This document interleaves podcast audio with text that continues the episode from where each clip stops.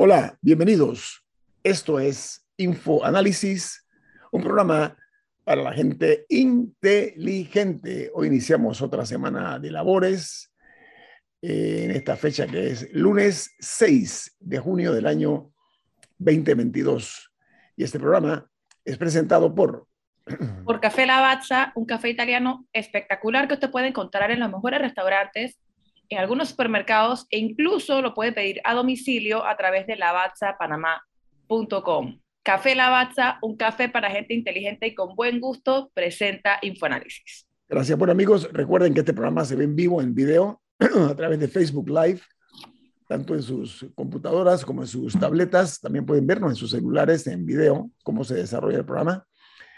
Y lo pueden también ver el video colgado en uh, YouTube Ahí están todos los programas de Infoanálisis, todos los videos de Infoanálisis están allí también a su disposición. No importa que sea una semana, hace un mes, hace un año, todos, sin excepción, están allí en YouTube. Y estamos en Facebook Live. Además, en la app de Omega Stereo, disponible tanto para Play Store como para App Store. Damos inicio a las noticias que son primera plana en los diarios más importantes del mundo. Comenzamos en los Estados Unidos, donde The New York Times titula un condado ejerce leyes de bandera roja para confiscar armas de personas en crisis. Se trata del condado de Suffolk, en Long Island, eh, que ha uh, puesto en práctica la utilización de la ley del Estado eh, que quita las armas a las personas que representan un peligro para las mismas y para ellos también, y para los demás, de la manera más agresiva. Mientras en Washington Post, su principal noticia es que los senadores dicen que el acuerdo de armas está al alcance, pero sin la lista de deseos de Joe Biden. Los negociadores se eh, aprovechan de una reciente sensación de indignación nacional tras el ataque del 14 de mayo que cobró 10 vidas en el sur de Buffalo, que también tiene que ver con la masacre del 24 de mayo, donde 19 niños fueron asesinados con sus dos maestras dentro de una escuela en Ubalde, en Texas. Mientras el Wall Street Journal, su principal noticia es que el ascenso del dólar se detiene en medio de las señales de la, lo que se llaman, lo que se denominan como las eh, economías mixtas, es decir, detrás del eh, reciente deslizamiento de la moneda estadounidense hay un cambio sutil. El crecimiento de los salarios se ha moderado, las, eh, los consumidores están eh, recomendando lo que es ahorros y la exposición o la expansión del sector de servicios también se ha desacelerado en los Estados Unidos. Mientras en Colombia una encuesta presidencial arroja lo siguiente, Gustavo Petro está en 42%, Rodolfo Hernández 41% para la segunda vuelta. Eh, una encuesta de una empresa se llama Jamhas, muy prestigiosa aparentemente, eh, da cuenta de que él eh, habría un empate técnico. ahí, esto lo publica el diario El Tiempo de Bogotá. Se habla que el 13% de los votos es en blanco mientras eh, la OTAN incluye a Finlandia y a Suecia en ejercicios navales. Estos países, eh, desde que se dio la situación en la, guerra y la intervención rusa en, eh, la, en la guerra que se está dando ahora mismo, ellos han regresado, han pedido, han solicitado el ingreso a la OTAN como consecuencia, dije, directa de la invasión rusa eh, que se está eh, dando a partir del 24 de febrero contra Ucrania. Mientras en Brasil, el expresidente y candidato presidencial para las próximas elecciones, Lula da Silva, eh, ha dado positivo a la COVID-19 por segunda vez. Lula está ahora mismo en un momento de plena actividad como candidato presidencial. Él tiene 76 años de edad y además de él, también su esposa fue diagnosticada con la COVID-19. Mientras en México eh, chocan dos grandes coaliciones en sus balances electorales. Según ah, los medios de prensa, dicen que el partido Morena ha logrado cinco gubernativas y eh, la coalición que tiene el PAN, el PRI y el PRD tienen tres. O sea que el Morena tiene cinco y esta coalición tiene tres. Mientras en Argentina se informa que eh, el, eh, Nicolás Maduro, presidente de Venezuela, designa al presidente argentino Alberto Fernández como su voz a la caliente, calentando así la cumbre de las Américas eh, con esta postura asumida por Nicolás Maduro. Ellos están hablando de que sea Nicaragua, Cuba y Venezuela representados por eh, el presidente de Argentina, que ya se puso de acuerdo que sí va a asistir a la cumbre después que estuvo en, en Ascuas, ¿no? Su participación.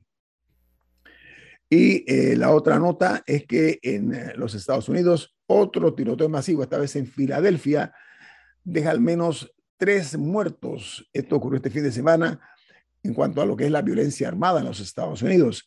También se registraron tiroteos en Tennessee, Virginia, eh, Arizona y en Carolina del Sur, que dejaron más de seis muertos y decenas de heridos. Continúa las masacres a balazos en los Estados Unidos.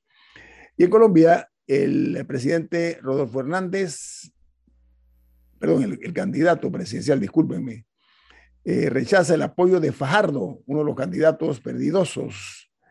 Dice la nota que lo que pasa es que Fajardo quería cambiar el programa con el cual ganó el candidato la el derecho a la segunda vuelta.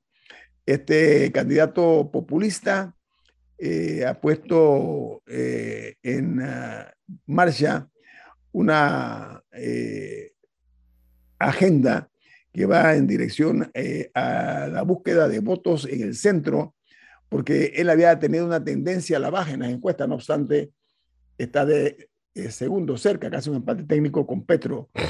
Y en El Salvador, el Ministerio de Salud de ese país reporta casi mil contagios de coronavirus en nueve días y los casos activos eh, están ya ascendiendo a 1050, un aumento del 207%, imaginen ustedes, en eh, la última eh, actividad. En El Salvador, el total de casos de personas que han eh, fallecido por la COVID-19 suman 4.132. En República Dominicana, el expresidente Danilo Medina dice que arremete contra el gobierno de Abinader y dice que República Dominicana enfrenta una ola de crímenes, la mayor vista en décadas en Dominicana. Mientras en Venezuela se conoció que los Estados Unidos eh, da luz verde a las petroleras europeas para volver a operar en Venezuela.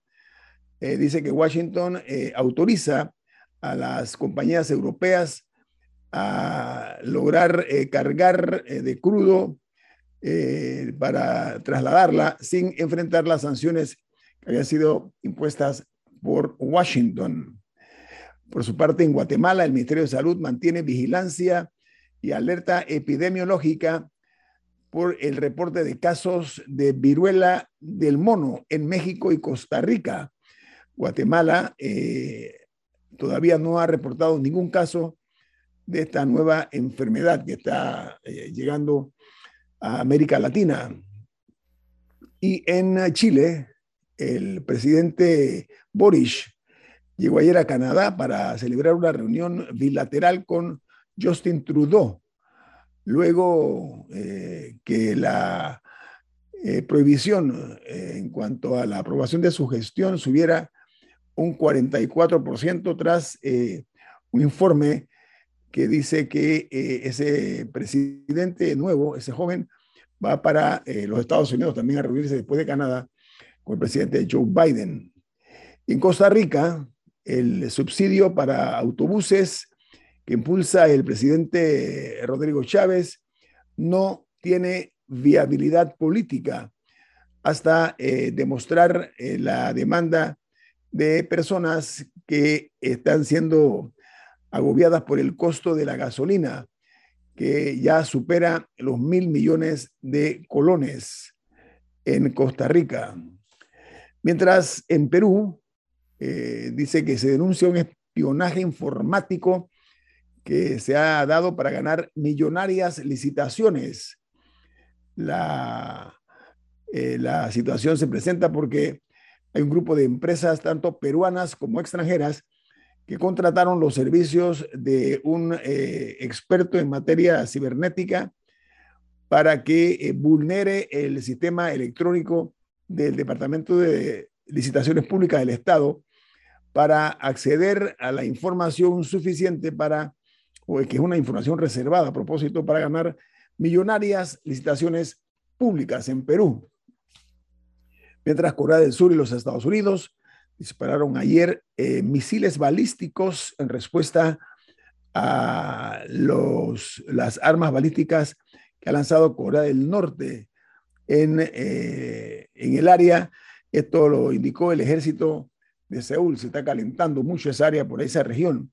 En Honduras sigue el avance de una, de una vacunación anti-COVID-19. Dice que el 88% de los capitalinos ya están vacunados y la epidemia eh, dice que está lejos de que pueda vencerse. Piden e incluso bajar la edad para aplicar la cuarta dosis de la COVID-19. Y Ecuador eh, dice que se informa que China pagará a Ecuador en dólares por 3.240.000 barriles de petróleo. La gasolina en ese país, a pesar de ser un país petrolero, está en un orden de 3.50 el galón de 89 octanos y lo que se conoce como 95 octanos está en 4,49, 4 dólares con 49 centavos. Camila, tenemos dos minutos. El primer ministro británico Boris Johnson enfrenta hoy un voto que lo podría sacar del puesto dentro de su propia bancada, porque básicamente la, campada, la, la bancada conservadora van a votar sobre si quieren que él siga siendo su líder o no. o sea, no es un voto de todo el Parlamento. eh, la, esta votación se está dando porque 54 eh, parlamentarios conservadores mandaron una carta diciendo que ya no lo querían como su líder. Esto es un procedimiento que existe dentro del reglamento, que tiene que ser el 15% de la bancada, que ellos son como 350, entonces eran como 50 los que tenían que mandar la carta. Eh, y el voto se va a dar hoy en la tarde. Eh, lo más probable es que se quede, porque, porque 180 parlamentarios tendrían que votar contra él para, para sacarlo. Eh, pero de todas maneras es una señal más y dentro de su propia gente del descontento que sigue existiendo contra él eh, por, por diferentes razones, principalmente por los reportes que han salido del mal comportamiento de él y de su gabinete durante la pandemia. Sí, las fiestas y las cosas, ¿no? Pero vamos al corte comercial. Esto es Info Análisis, un programa para la gente inteligente. Camila, ¿cuál es el mensaje que tiene usted para los oyentes de Infoanálisis? En Banco Aliado te acompañan en tu crecimiento financiero. Ahorra con tu cuenta Más Plus, mejorando el rendimiento de tus depósitos. Banco Aliado, tu aliado en todo momento. Puedes visitarnos a través de su página web bancoaliado.com y seguir sus redes sociales como arroba Banco Aliado. Banco Aliado, tu aliado en todo momento.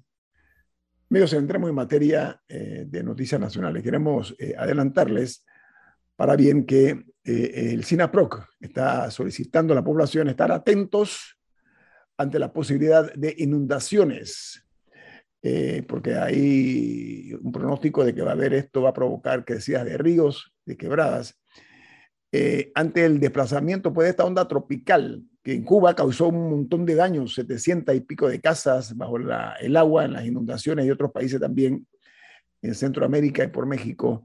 Se trata de la onda tropical número 4, que va a estar eh, hasta el día de hoy, pero eh, dice que eh, según ETESA, que tiene su departamento de hidrometeorología, habla de significativos o significativas lluvias en todo el país, incluyendo las comarcas y sectores marítimos de Panamá en cuanto a la información que se generó en la Dirección de Hidrometeorología de ENSA, esto es un hecho factual. Lo que yo quiero proponer, como de costumbre, es que ante las lluvias eh, irrefrenables que se están viendo en todas partes, el, clima, como ustedes saben, eh, tiene un desorden producto del calentamiento global. Eh, yo quiero llamar la atención sobre lo siguiente. Aquí la deficiencia en la recolección de la basura puede coadyuvar a las inundaciones. ¿Sabe por qué? Porque hay dos cosas. Una, la cochinada que cometen muchos ciudadanos, y perdónenme el término matutino, ¿no? De estar lanzando basura y toda clase de, toda suerte de desechos a las calles en pequeños promontorios que muchos denominan pataconcitos y el deficiente sistema de recolección de la basura, que es una vergüenza. Una capital como la nuestra, que nos jactamos tal vez con razón de que tenemos una metrópoli hermosa en parte de la misma, y que estamos esperando que venga un, refrescante viento de afuera de turismo. Bueno, cuando llegan a este país y caminan por estas calles sin aceras, es otra vergüenza, y sin nomenclatura adicionalmente, porque usted tiene que decir, está usted, llega a la esquina, después toma a la izquierda, va a un almacén que se llama tal, después toma a la derecha. Este es un desorden, aquí no hay eh, una buena eh, eh, nomenclatura de las calles y avenidas. Pero retomo el tema de la basura. Muchas de las inundaciones que se dan es producto exactamente de la basura acumulada por la no recolección. Pero quiero llamar la atención que no únicamente la deficiente forma que tiene esta administración y otras anteriores también en esa misión que tiene que ver también con la salud de los panameños, porque ese tipo de, de pataconcitos también conspiran contra la salud de los panameños. Debemos dejar, aquí debe castigarse. Miren, ¿para qué están los, los representantes de corregimiento y, y los, los, los, jueces estos que están, eh, que no castigan a los infractores? Porque aquí se lanza basura en cualquier lugar, se va creando un basurero y vemos el montón de ratas y, otro tipo de alimañas que están alrededor. Entonces, nosotros estamos a tiempo de ver que estamos en invierno. Este invierno puede ser, puede ser que sea muy severo. Diga, eh, Alessandra. Y que yo agrego, eh, además de lo que has dicho, perfectamente hilado, porque el problema es complejo, la mala disposición de la basura, arrojar basura a los ríos, que no se recoge la basura con la regularidad, porque ya sabemos que, que no hay camiones suficientes y que el sistema está totalmente colapsado, pero peor aún, eh, Cerro Patacón está colapsado también, el sistema ese ya no funciona, eh, se está eh, contaminando las aguas cercanas a Cerro Patacón, eso ya está confirmado también. El problema de salud pública que se está generando alrededor de la basura es un problema grave y no le estamos prestando la atención requerida. No, y de hecho la concesión de Cerro Patacón vence pronto. No recuerdo si es a finales de este año, pero es en el futuro muy cercano. Y hay que ver cuál es el nuevo plan, que por lo menos yo no he escuchado cuál va a ser el, el nuevo, el nuevo sistema para depósito de la gran cantidad de basura que se genera en Panamá.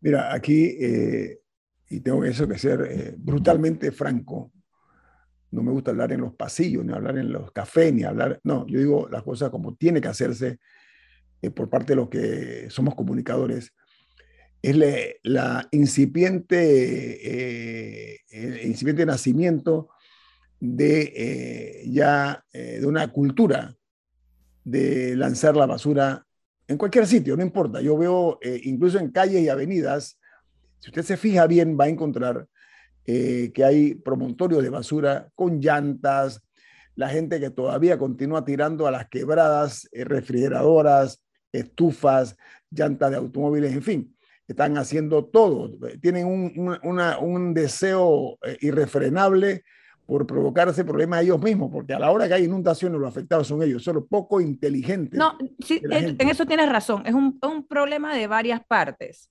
Hay un tema de irresponsabilidad en la disposición de la basura, o sea, en la persona que bota la basura, que la pone donde no es, eh, quizás no la limpia, hay una serie de irresponsabilidades por parte del que produce la basura y particularmente, no un tema nada más de personas, de empresas también, eh, que no tienen un manejo correcto de, los desechos, pero también tampoco hay un buen sistema de recolección. O sea, entonces estamos mal de un lado y del otro. Y, y, también es el momento de pensar en, en alternativas para el mejor manejo de los desechos en Panamá hay una serie de leyes, bueno, estuvo la de los carrizos, que se pasó hace, hace unos años. Eh, no, creo, creo, que también había una de, del uso del foam.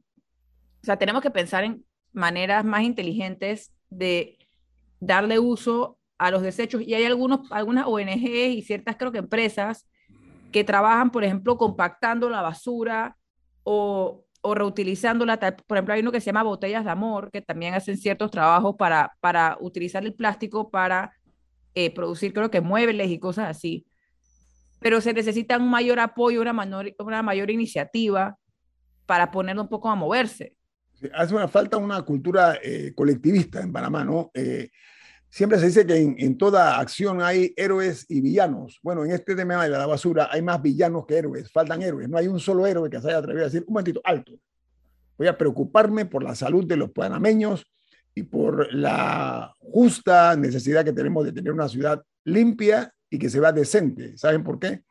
Porque hace un gran negocio, negocio, no tiene otra la, de, la definición, el hecho de estar eh, contratando camiones y haciendo... Y volquetes, y volquetes, todo, que lo único que hacen es dejar la, ciudad sucia, dañar las aceras, romper las bolsas. Aquí la vergüenza cuando hace unos años se cambió la recolección que si recuerdan la hacía al municipio y se le, y mm. se le quitó al municipio y se creó una autoridad y se hizo una inversión millonaria en equipo, en camiones y se prometió el cielo y la tierra. Nada de eso pasó, nada mejoró, absolutamente nada. Y en estos días incluso salió el alcalde diciendo que sí sería buena idea devolverle la recolección de la basura al municipio capital. Eh, eh, por donde lo veas es un desastre. Mira, que en ese sentido, que en ese sentido han salido muchas personas eh, criticando porque no confían en la gestión del alcalde y que, y que sería igual de desastroso, etcétera en un mundo ideal, cuando uno cree en la descentralización, y por ejemplo, yo que he abogado en este programa porque los, los municipios se encarguen, por ejemplo, de las escuelas y del mantenimiento de las escuelas, tenemos que encontrar la manera de que esto funcione, porque al final quien mejor conoce las calles de su área deberían ser los municipios y los corregimientos. Y sí es verdad que en un mundo ideal en el que las cosas funcionan, podrían cada uno tener programas que se ajusten, por ejemplo, San Miguelito, que es un área muy, muy estrecha y de colinas, podría tener gente que se dedique a recoger basura en ese terreno versus eh, un área como San Francisco, que es relativamente plana y, de, y planificada medio medio. Pero la concesión en San Miguelito tampoco ha funcionado y ahí hay mucho que ver con que la gente no paga, que hay mucha morosidad. Eh, no, y de, y de hecho creo que, la, creo que la autoridad SEBA anunció que van a hacer, van a comenzar como a sancionar a empresas y a, y a personas que tengan mala disposición. Y, y, y, bueno, y hubo todo un tema en San Miguelito, recuerdo, creo que fue en San Miguelito, de que solamente le iban a recoger la basura a los que pagaban. O sea, de que si tú no tenías el sticker afuera, no me acuerdo si era en Panamá Oeste o en Arreja. Era, sí, en San Miguelito también. Ah, que si, no tenías el, el, eh, si no tenías el sticker o algo afuera de que tú habías pagado tu tasa de aseo, no la iban a recoger. y quizás sea ahora de atar la, quizás sea ahora atar la tasa de aseo con otra, la eléctrica, o yo no sé, porque actualmente creo que está con la del agua. El agua. Ajá, pero, la gente tampoco paga el agua. Acuérdate que San Miguelito sí es una empresa privada la que recoge y tampoco ha funcionado. Pero, pero, no hay la gente tampoco paga el agua. El problema es que no hay seguimiento, no hay seguimiento, vamos a ser serios, no hay Pero a grandes problemas, a donde voy, nada para concluir, a donde voy es que a grandes problemas se requieren soluciones creativas. No, pero yo lo que estoy viendo es que se puede crear, ojo, un cataclismo sanitario. Mucha atención. ¿Saben por qué? Porque aquí hay varias distorsiones culturales. Una, la falta de atención de algunos funcionarios, no en este gobierno, en los últimos, en las últimas décadas, hay una cultura que se ha creado de que como los funcionarios no quieren salir de sus oficinas refrigeradas, quieren andar en helicópteros, no en automóviles a costa de nosotros, no conocen la realidad de las calles de la capital, no conocen la realidad de la basura acumulada. Hay una tragedia casi que griega lo que estamos viviendo en Panamá en cuanto a la falta de mantenimiento. Y eso es lo que está trayendo como consecuencia que las, la cultura esta que dije yo, torcida, que es la gente se le escuchan, los clamores es a falta de atención, la gente se lanza a las calles, con el consiguiente problema que afectan a terceros. Y esto es una fórmula que se ha ido eh, madurando en Panamá de que la única manera que los funcionarios de tercera o cuarta categoría, porque muy pocas veces los ministros acuden a estos llamados de presión de las comunidades, van allá a sudar un poquito, ¿ok? Cuáles señores eh, feudales que no miran la realidad de que ellos fueron nombrados allí, ya sea por el dedazo o por lo que sea, no están dando la cara para resolver problemas que son problemas de las comunidades, entonces se da este tipo de reacción a una acción o una inacción produzca este tipo de situaciones. Así que yo llamo la atención para que con tiempo, porque lo que viene en el invierno va a ser un invierno crudo y vamos a tener tragedias, ¿saben qué? Y como de costumbre vamos a ver entonces a los funcionarios saliendo a apagar el fuego y no a evitar que el fuego vaya, vaya a iniciarse y propagarse posteriormente. Vamos al corte comercial. Bueno, nos vamos, nos vamos a un cambio comercial gracias a aseguradora Ancon. Los accidentes no avisan. Solicita tu seguro de salud, auto e incendio con aseguradora Ancon. Seguro te responde. Está regulado y supervisado por la Superintendencia de Seguros y Reaseguros de Panamá.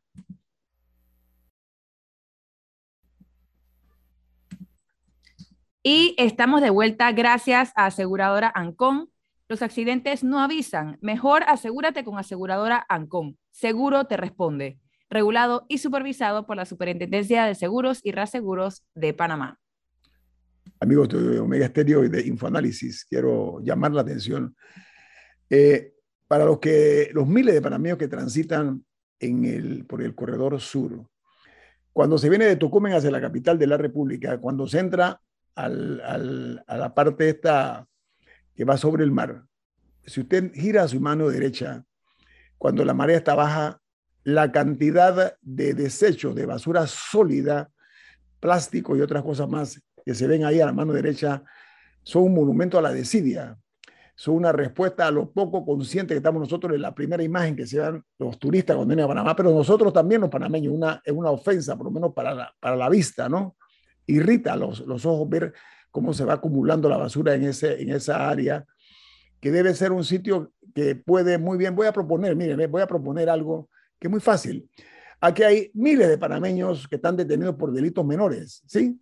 Que están en cárceles que son universidades del crimen que entran como personas que cometieron una ligereza o un delito menor y salen de ahí siendo unos maestros del delito. ¿Por qué? Porque están mal acompañados, están rodeados de criminales y de otros maleantes de alta monta y ellos son pues personajes o, ciudadanos que cometieron el error de cometer delitos menores. Miren, yo voy a proponer lo siguiente. Como quiera, aquí hay una política carcelaria seria y profesional ¿Por qué no ponemos a todos estos panameños y panameñas que están detenidos por haber cometido infracciones menores a recoger esa basura? Vamos a hacerlo. Trabajo comunitario. Hacer trabajo comunitario. ¿Por qué razón? Porque, reitero, sacarlos de esa miasma en que se encuentran las cárceles de Panamá en condiciones infrahumanas, donde están los grandes delincuentes con los pequeños delincuentes, delincuentes en fin, todos, pero ya que se habla de buscar el rescate de los panameños, pónganlo a recoger aquí la, basura de las playas y les pagan. Y les pagan. ¿Por qué razón? Porque no es que van a trabajar de gratis. Hacen trabajo comunitario, se les paga, como hacen en otros países. Se ponen guardias, o sea, personas que tengan, eh, digamos nosotros, eh, algún tipo eh, de cumplimiento de penas mínimas a que limpien las playas. No únicamente las que están en el corredor sur, sino playas diversas que hay en la capital de la República. Y es una manera de ayudarlo para que cuando salgan de la cárcel, que es muy probable que no consigan trabajo porque cuando una persona sale de la cárcel es muy difícil que consiga trabajo por razones incluso hasta culturales. Yo propongo que se haga eso, una forma de ayudar a su familia. Se le da una platita a ellos para que lo que necesiten en la cárcel y el resto que se lo den a su familia. Hago esa propuesta con el ánimo de no únicamente eh, criticar, sino de proponer. Y créanme que nosotros limpiando esas playas con ese poco de botellas de plástico, latas, nosotros vamos a ayudar también a la limpieza de los océanos, que el planeta se aboca a una crisis, como ustedes ya saben. Yo estoy viendo en otros países y muchas personalidades de alto nivel, muy famosos, que están haciendo campañas precisamente para limpieza de los mares. Diga, Alexandra. Y lo que pasa es que yo creo que hay, eh, me parece excelente idea, pero creo que lo sumaría a recoger la basura en las calles, que es la que finalmente termina en los ríos, que termina en las playas porque los que hemos tenido la experiencia de participar en esas limpiezas de playas y justo en esa área de, del tramo marino, alguna vez participé en alguna limpieza de playas ahí, es verdaderamente frustrante porque nunca terminas, o sea, eh, sacas bolsas y bolsas y bolsas de desechos y cuando te volteas de nuevo está, está lleno de basura. La cantidad de basura es que desde el carro no logras entender la magnitud del problema hasta que no estás enfrente de esa montaña de basura. Claro que hay que recogerla, pero mientras no se detenga la cantidad de basura que viene en los ríos, el, el, problema es de nunca acabar. Tendrían que pasar no sé cuántos siglos para poder acabar con esa limpieza tal cual la estás presentando. El, el panorama es verdaderamente grave y no le Alessandra, pero Alessandra, pero comencemos ya, comencemos ya, demos los primeros pasos y eso puede ser una eh, solución posiblemente que va a coadyuvar a qué? A que comencemos ya a tomar en consideración eso, porque créanme que es una situación penosa ver esa hacia la mano derecha cuando se va hacia la capital de Mira, una cosa horrible, eso no, no sé cómo es posible que se haya permitido eso, Camila. No, y bueno, es una forma un poco como de retribución a la sociedad que, o sea, mucho mayor a que una persona esté encerrada en las tragedias que son nuestras cárceles. Eh, me gustaría agregar ahora que estamos hablando también de personas que han cometido delitos. Eh, a finales de la semana pasada eh, se destacó un, un, problema serio que se está viviendo y es el asalto, particularmente a mini supers y ferreterías. Vimos el caso del comerciante que, eh, que mató a un joven que había ingresado a asaltar su local. El asiático, el asiático. Bueno, es un comerciante, o sea, es una persona dueña de mini super que que se defendió. Que se, que se, defendió y mató a un ladrón que estaba en el proceso de, armado. de intentar, ajá, de intentar robar su armado. comercio. Uh -huh. Y el día siguiente, o sea, a las horas de ocurrido ese caso, eh, un comerciante murió asaltado en su comercio eh, en una operación que básicamente el día había cerrado su mini super. Él tenía como 30 años operando en, ese, en esa área. Y llegó una, mujer, o sea, llegó una mujer y pidió que por favor le abrieran la puerta el señor le abrió la puerta a la mujer y resulta que ella estaba eh, conspirando con otra gente que sí entró y lamentablemente acabó con la vida de este señor. Y, esto, y a, a, a mí esto apunta, estos son crímenes muy graves, pero también la ciudadanía está sufriendo un aumento en los robos y hurtos, que de hecho los números no los conocemos porque muchas personas no ponen la denuncia y en algunos casos el sistema los aleja de poner la denuncia. Y yo tengo días que quería hacer una, una denuncia ciudadana y crítica constructiva a la policía en este programa. Y es que recientemente yo estuve con una persona que fue víctima de hurto. Le robaron el celular. Estábamos en un restaurante y le robaron el celular. Un joven entró, agarró el celular y se fue corriendo. Eh, y, más que el delito en sí, o sea, tras que uno está tranquilo en un lugar donde uno no espera ser asaltado y que le roben al, al celular, la frustración que vino por las próximas horas agravó eso, porque en un dispositivo electrónico teníamos todo el tracking del celular y yo fui la, yo fui la que llamó a la policía. Y empezando porque tuve que llamar varias veces, porque la primera vez que llamé no, no me conectaba la llamada. Llamé una segunda vez. Eh, a veces la llamada se cerraba sola. Llama, yo seguía llamando. En una de esas me contestan y yo digo, hola policía, y me dicen, llamando al 104, y me dicen, no, este es el 911, ya la transfiero. Y antes de que yo pudiera decir nada, tú, ya, ya la persona había transferido la llamada. Y eso fue un proceso y yo tratando desesperadamente de que, el de que alguien me contestara y poder decirles exactamente dónde estaba la persona, porque tenía el tracking de la persona. Eh, y yo, señor, usted tiene a una unidad por aquí cerca, le estoy diciendo que está la persona enfrente de la estatua de Balboa, en o sea, no era ni siquiera un área recóndita, era aquí, era en medio de la ciudad. Eh, y me, me decían, es que no, joven, es que tengo que llenar un reporte primero. Y simplemente todo el proceso fue increíblemente frustrante. La policía se demoró más de 20 minutos en llegar. Y eso fue con múltiples llamadas y que, y que llama, y alguien llamó a un teniente que conocía. O sea, todo fue un desastre todo el tema. Finalmente llegaron y, y básicamente, y, y, todo fue un tema. Hubo que ir primero a la subestación de San Miguel en Curundú. La burocracia. Pues había que ir a la fiscalía la, que está, la de IJ, que está cerca de la de IJ en Ancón. El proceso terminó a las una y media de la mañana. Y entonces, en un momento, y esta fue una persona que estaba apoyada por varios, que fue y que tú ve a la policía, tú ve a buscar no sé qué. Y éramos varios, que porque se requirió un ejército, porque en un momento, estando en la fiscalía, le dicen, es que tiene que traer las pruebas a un USB. Y fue que, señor, ya se las mandé al teniente por WhatsApp y se las puedo mandar por Drive o por algo desde, desde otro celular, porque teníamos el video del restaurante que muy amablemente nos lo dio en el lugar. Teníamos el video, perdón, teníamos el video, teníamos todo, el modelo, el celular, el tracking, el email, todo. Y que no es que lo tiene que traer un USB. Entonces, por suerte, yo tuve que ir con alguien a, las doce y media de la noche a llevar un USB. Todo el proceso fue francamente muy frustrante. Eh, y, es, y, simple, y al final nunca hicieron nada con el tracking, porque aparentemente no, no hicieron nada. Entonces, eh, y ya para cuando en algún momento quisimos ya probablemente hayan apagado el celular porque ya no salía, no salía el tracking. Pero hubo una ventana de oportunidad muy amplia que se perdió. ¿Y a, a qué voy con esto? Con esta historia larga. Nosotros hablamos de justicia todos los días en este programa, sea del caso de Brecht y Blue, o Blue Apple o no sé qué, pero justicia también es lo que vive una persona todos los días en su contacto con la autoridad. Cuando vas al juez de paz o cuando llamas a la policía, eso también es una demostración de la falta de justicia que hay y es la que el ciudadano más sufre. Porque Odebrecht, sí, nos robaron millones de dólares, pero es alejado.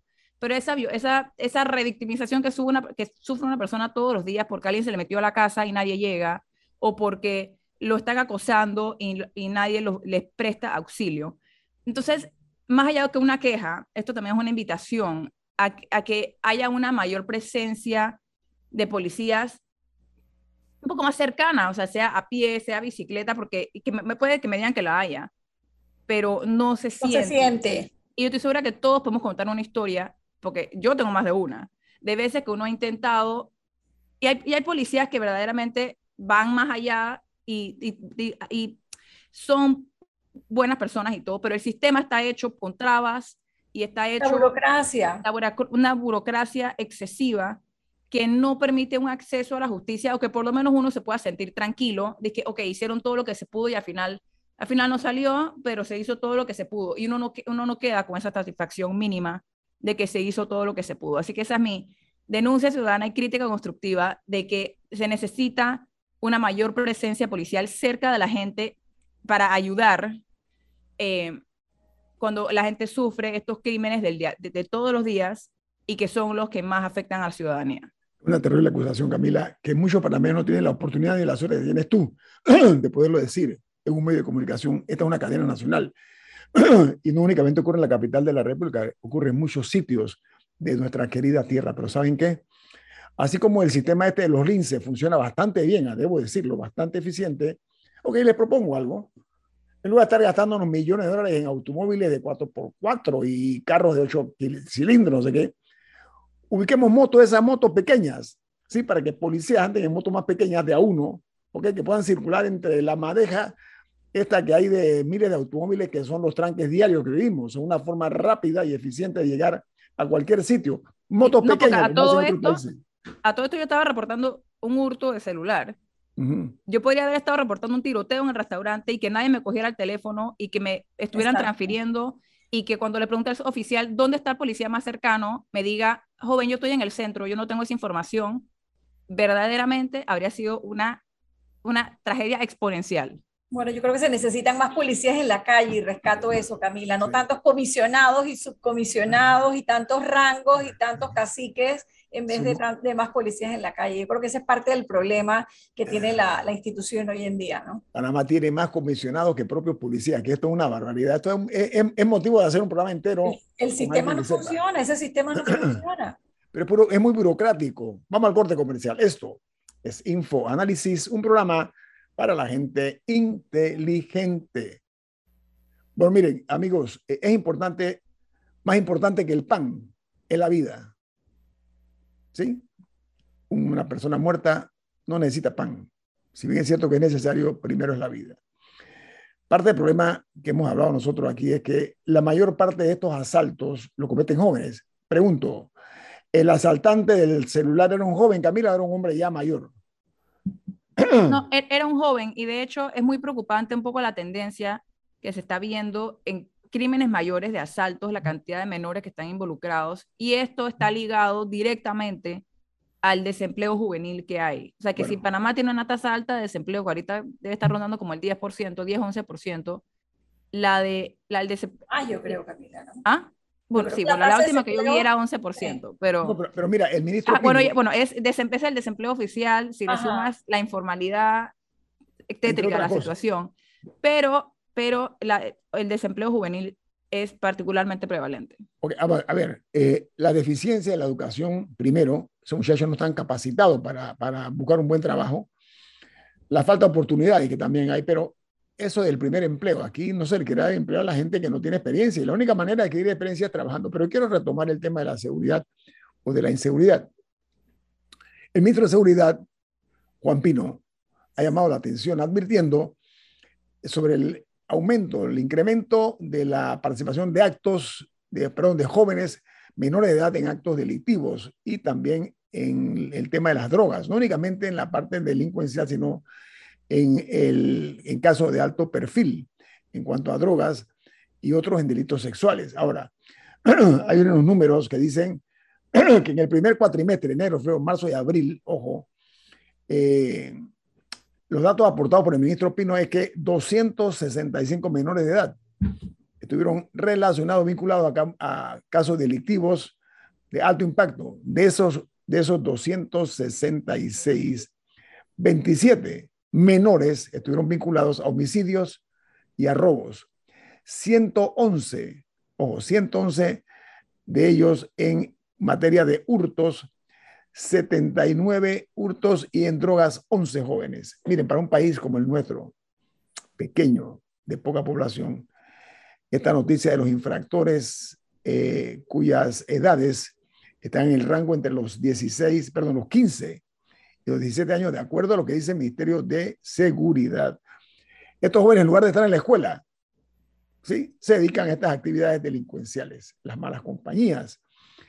Entonces, hay una realidad. Dice que la UNICEF eh, dio a conocer, este es eh, un informe del Fondo de las Naciones Unidas para la Infancia, UNICEF por sus siglas en inglés, que el Ministerio de Educación detalló que entre el año 2019 y 2020 había 100.000 niños y adolescentes entre 5 y 20 años de edad fuera de la escuela. Esto se viene hablando de una manera sistemática. Pero ¿saben qué? Hay un problema también que los padres no se preocupan porque los hijos vayan a la escuela. El problema es mayor, no únicamente por ellos mismos, sino porque sus padres, reitero, no han demostrado compromiso y responsabilidad para que sus hijos vayan a la escuela. Digo, y también que el, que el sistema educativo no, no, no los retiene, no hace lo suficiente para retenerlos ahí. Entre otras cosas. Pero miren, amigos, estamos eh, creando una generación perdida de muchachos que no es como antes que se sentía el orgullo, el honor de ser de una escuela. Hoy este es mi alma mater. Es una frase que se ha perdido. Yo soy orgullosamente ex alumno de tal o cual escuela. Eso, esa mística lamentablemente se ha ido eh, perdiendo en el tiempo. Y ya, eh, como, vamos, como van las cosas, cada día será menos importante en la, la ah, manera de convencer a los jóvenes de la necesidad de educarse para que tengan un futuro mejor. Yo, creo que Pero lo que se necesitan son oportunidades. Los jóvenes necesitan oportunidades, porque muchos cumplen con, todos los, con toda la lista, se gradúan de la escuela, van a la universidad, todo, y cuando van a tratar de conseguir un empleo, todo el mundo les, eso, o, les toca un empleo que paga lo mínimo y que, con el cual no se pueden sustentar, o eh, llegan y le dicen necesitamos tres años de experiencia, cuatro años de experiencia, tú no calificas, no calificas, no calificas. Hay muchos jóvenes que sí cumplen con todo y que de todas maneras la están pasando color de hormiga. Así que lo que se necesita, lo que se necesita son oportunidades, porque nunca va a ser un incentivo estudiar si el que estudia sus cuatro años, seis años, lo que sea, tampoco consigue. Eh, sí, eso, eso, eso, es así. Yo cuando, cuando Camila empezaste, y solo traigo el tema, cuando Camila empezaste a hablar del tema de la, de la inseguridad y de los asaltos, pensé que te ibas a ir por el lado de la polémica de, de la defensa y del uso de las armas y, y todo lo que ha surgido, porque entiendo que ese comerciante eh, que se defendió eh, quedó después en problemas, ¿no? Eh, el que asesinó al muchacho, ¿no? Entonces, pues creí que ibas a ir por el lado ese de, del derecho a la defensa que tiene un ciudadano, ¿no? Bueno, me fui, me fui por los expuestos que estamos todos a sufrir violencia diaria. pero sí, definitivamente hay un debate ahí sobre, Fuerte. sobre las armas y todo depende de, al final a mí personalmente me asusta la idea de pensar que cualquier persona que me rodea puede tener un arma. Eh, y es un poco el debate que se está teniendo en Estados Unidos en, diferentes dimensiones sobre si los profesores deben estar armados o no, etc. Eh, es un debate complicado. yo quiero eh, aprovechar la ocasión pero no, no, sé si tú querías, tú querías presentar una. No, no, no, no, pero eh, nada más que lo traigo porque creo que, que, que, es un debate interesante. Eso da para otro programa entero y no para los últimos minutos del programa, eh, pero que es un tema del que la gente está hablando porque ante precisamente la inseguridad que, que se está viviendo, que como decías, en, las casas, en los restaurantes, en las paradas de buses, eh, la cantidad de, muchachas y los testimonios principalmente de mujeres que se sienten vulnerables cuando les toca caminar solas regresando del trabajo, de la universidad a sus casas. Eh, ya he escuchado muchas que están buscando gas pimienta y ese tipo de cosas para por lo menos defenderse de alguna manera. Te trae el debate de esa inseguridad y el derecho a la defensa también, ¿no? Y, ante la falta de sentirse protegido por las autoridades. O sea, es un círculo eh, muy complejo, muy complejo, definitivamente. Oiga, yo quiero eh, referirme con tiempo a la epidemia de, de, la epidemia de indecencia que hay en este país, pero sobre todo de la sospecha de que en todo tipo de compra hay siempre algo oscuro, algo limoso, algo eh, con algún grado de diondez en cuanto al mal manejo de los dineros del Estado. En este momento hay una situación que se está presentando con la autoridad del Canal de Panamá y aquí en Panamá se ha pretendido vender la tesis de que el canal de Panamá, oh, no se puede tocar, ¿ah? oye, eso es un... No, aquí hay que analizar todo. El canal de Panamá, la autoridad del canal de Panamá, es una intención que tiene que verse porque maneja el principal activo de este país. Y es una pena que en el tema este de la fallida implementación de un programa que se llama Quintic, eh, que buscaba eh, eh, agilizar el sistema de servicio de programación de los tránsitos en el canal, los recursos marítimos, ha vuelto a renacer después de seis años que se materializó la compra y la cancelación de este proyecto que incluyó una inversión de 15.8 millones de dólares. Como aquí estamos mal acostumbrados a que los escándalos son por mil millones, 15.8 es como, ah, eso nada más es algo nimio, algo pequeño. Aquí hay muchas explicaciones que dar. ¿Qué significó esta compra que no se conocen mayores detalles, donde se implica incluso y se ponen personas que supuestamente tienen que ver con intereses creados. Este software, ¿por qué no se puso en marcha? esa es la primera pregunta.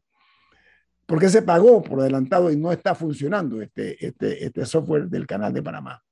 Este caso se remonta al año 2016, estamos hablando hace seis años, donde la Junta Directiva de aquel momento aprobó la compra de este sistema Quintic.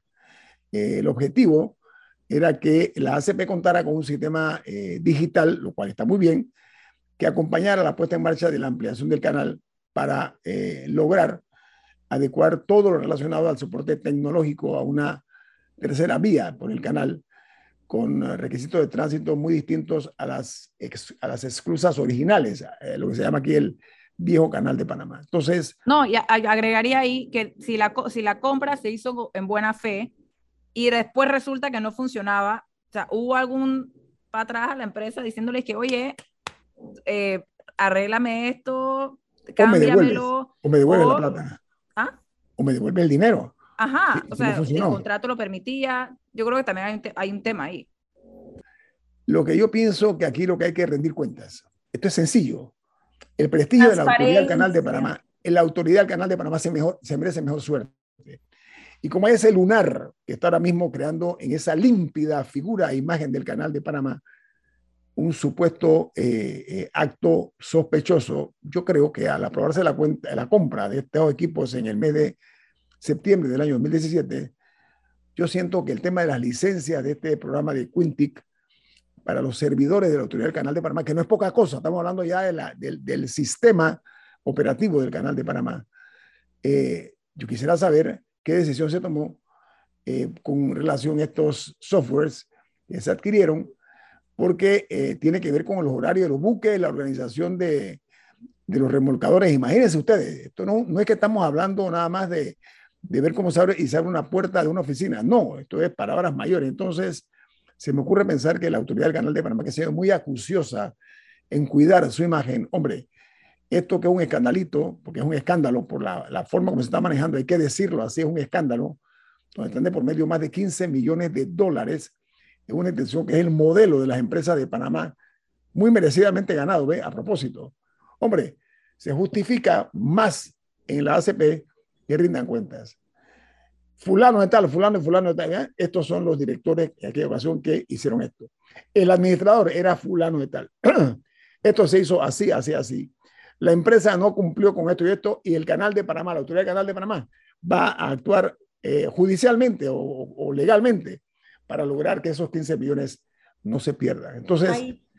es la compleja situación que se está presentando el canal. Diga, yo rescato algo que hemos hablado aquí, Nito, y que es que con la excusa de la pandemia se perdió la figura de las conferencias de prensa y las oportunidades que tienen los medios de comunicación de cuestionar cara a cara a los funcionarios en términos generales. Aquí se piensa que emitiendo un comunicado de prensa, un escueto comunicado que muchas veces no dice nada y está lleno de palabras que adornan, se están emitiendo cuentas y se Alessandra, crea más sospecha crea más sospecha, Alessandra. Claro que sí, pero no hay una cultura de rendición de cuentas, no hay transparencia, no hay cuestionamiento, no hay conferencias de prensa y simplemente los medios de comunicación se tienen que a veces conformar con repetir un comunicado de prensa, una nota de prensa que te llega con unas declaraciones que ya vienen incluso grabadas, en donde no hay un cuestionamiento por parte del periodismo. Yo creo que allí hay que revisar cómo estamos actuando en este momento en el país y exigir de verdad transparencia y rendición de cuentas, si son dineros de todos tenemos que irnos, porque viene Álvaro Alvarado con su programa, su programa Sin Rodeos. Pero ¿saben qué? La ACP, de acuerdo a las bitácoras, en septiembre del 19, se hizo una prueba del concepto del software este directamente con la empresa Dassault Systems, y parece que es una francesa, y dice que los expertos de la empresa intentaron generar horarios de tránsito automatizados que resultaran mejores que los generados manualmente por la ACP y que luego de varios intentos no se logró que sus algoritmos produjeran reportes satisfactorios. Ese es el hilo que hay que tirar, que hay que alar para buscar una respuesta a esta dudosa situación. Tenemos que irnos. ¿Quién despide Infoanálisis? Pero eh, lo hacemos gracias a Café Lavazza, un café para gente inteligente y con buen gusto.